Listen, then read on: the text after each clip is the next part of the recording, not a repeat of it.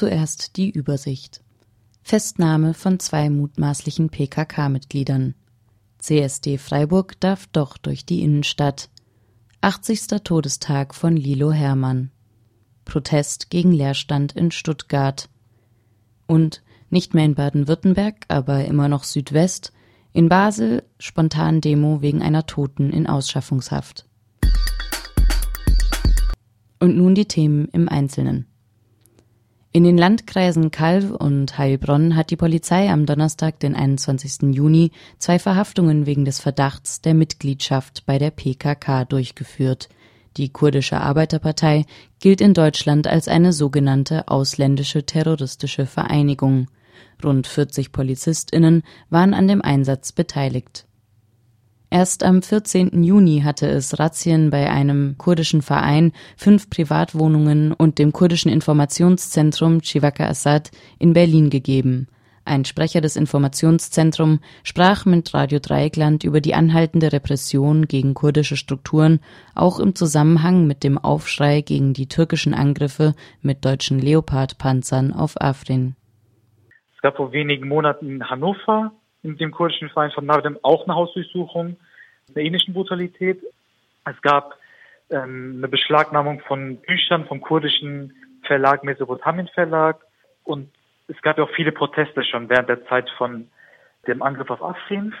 Wir haben auch während dieser ganzen Zeit auch immer wieder um die Rolle von der Bundesregierung, der deutschen Bundesregierung für den Krieg in Afrin aufmerksam gemacht, haben die Waffenexporte und vor allem die Panzer von Rheinmetall auch immer wieder um scharf kritisiert. Die in Baden-Württemberg Verhafteten werden noch am Donnerstag dem zuständigen Haftrichter vorgeführt.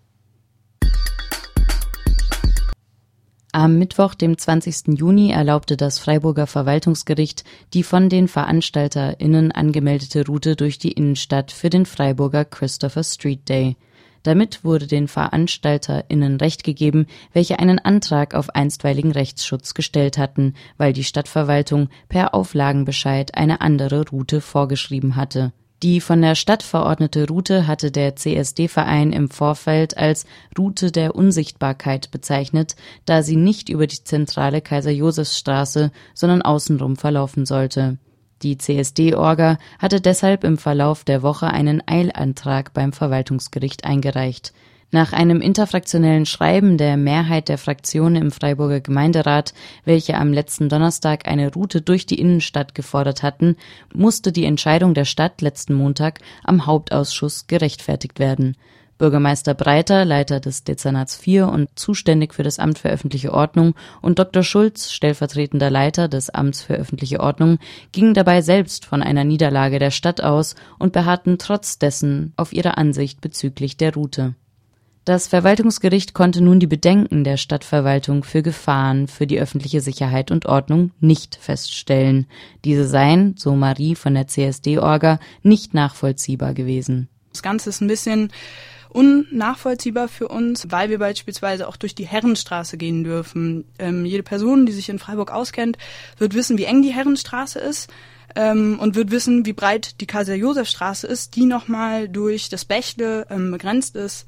Das heißt, ähm, Passanten, Passantinnen könnten einfach abseits vom Bächle sich die Parade anschauen oder auch mitlaufen, aber ähm, es wird nicht so sein, dass wir da wie eine Horde von Wildgewordenen durchlaufen und äh, sehr viele Menschen überfahren. Keine Ahnung. Das, also wir verstehen diese Sicherheitsbedenken tatsächlich leider nicht. Das zentrale Grundrecht der Versammlungsfreiheit habe Vorrang, so heißt es in der Pressemitteilung des Verwaltungsgerichts. Zitat Die Auflage über die geänderte Wegstrecke trage dem Schutz der Versammlungsfreiheit, auf den sich der Veranstalter berufen könne, nicht hinreichend Rechnung. Neben der Route hatte der CSD-Verein noch gegen zwei weitere Punkte des Auflagenbescheids geklagt. Dieser hatte zum einen vorgesehen, dass eine Liste mit Namen und WagenleiterInnen und FahrerInnen herausgegeben werden. Dieser Punkt war am vergangenen Mittwoch zurückgezogen worden.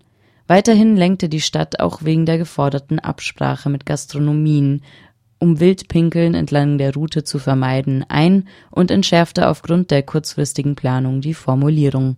Gegen diesen Punkt wird der Verein bis zum CSD 2018 nicht weiter vorgehen. Die Kosten des gesamten Verfahrens muss die Stadt Freiburg tragen Zum 80. Todestag von Lilo Hermann wurde am 20. Juni mit einer Kundgebung in Stuttgart an ihr Leben und Wirken erinnert. Hermann war ab Ende der 1920er Jahre politisch aktiv gewesen und war 1931 in die KPD eingetreten. Dort überbrachte die junge Mutter unter anderem Informationen über Rüstungsprojekte der Nazis an KPD-Strukturen in die Schweiz vom 8. bis zum 12. Juni 1937 wurde ihr vor dem Volksgerichtshof in Stuttgart der Prozess gemacht und sie wurde zum Tode verurteilt.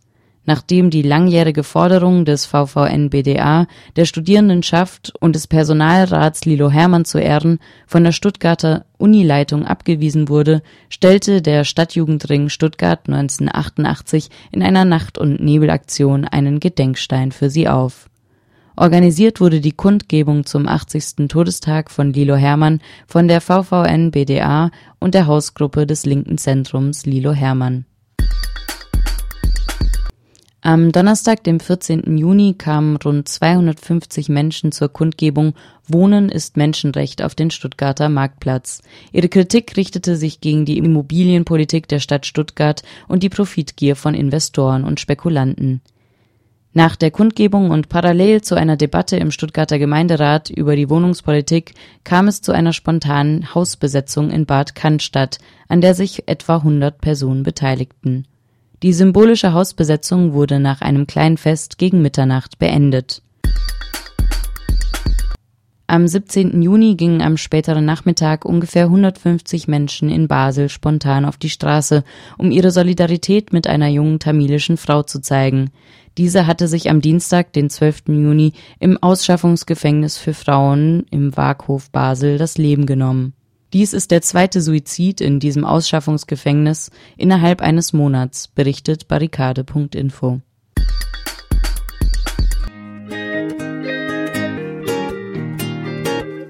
Und aus der Rubrik Skurriles aus den baden-württembergischen Medien vermisster 48-Tonner im ägyptischen Alexandria gefunden.